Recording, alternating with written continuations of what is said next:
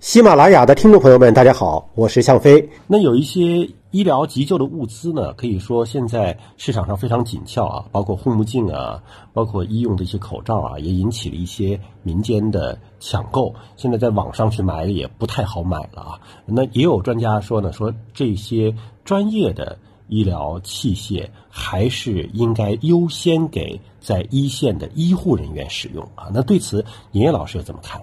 抢护目镜肯定是不行的啊！这个你还记得口罩风波吗？我们其实已经讲了好几期了，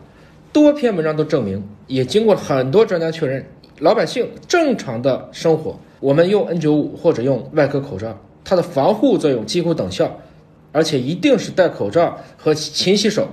避免这种直接接触，这几个事情是同步要做的。但是就是有一群人呢，天天我也不知道你是不是就是卖口罩的，天天鼓吹你必须戴 N95，甚至戴 N99。你想这个 N99，我都觉得它是不是真的体验过，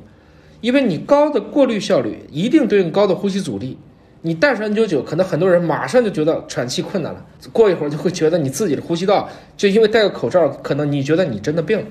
换言之，如果十四亿我们中国人都戴 N95，那可能全世界所有的国家都给我们做口罩也供不上。全民哄抢囤积 N95 的最后的后果就是。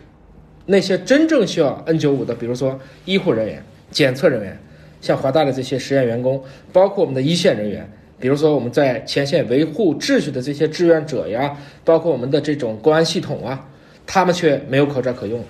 于是你可能会看到啊，最近各地政府也纷纷下令，公职人员不准佩戴 N95。其实说的就是。它不是说你以前买了几个口罩就不能戴了，而是说应该带头把这种重要的资源使用到这些应该使用的场景当中去。那么，如果说抢 N95 口罩都是这么一个情况，你可以想象，如果大家集体抢护目镜，这个护目镜的原料消耗、制作工艺那比口罩可复杂多了。如果说外科口罩一天能做五十万个、一百万个这样的厂比比皆是，护目镜的通量远远低于外科口罩。如果大家就因为担心我自己防护的越安全越好，我们都去哄抢护目镜，甚至囤货，那结果就是最该保护的医护人员反而无镜可用，那个才是真正的风险。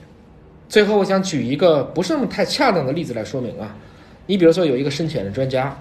玩的都是极限运动，但是有一次他可能没有防护到位，不幸遇难了，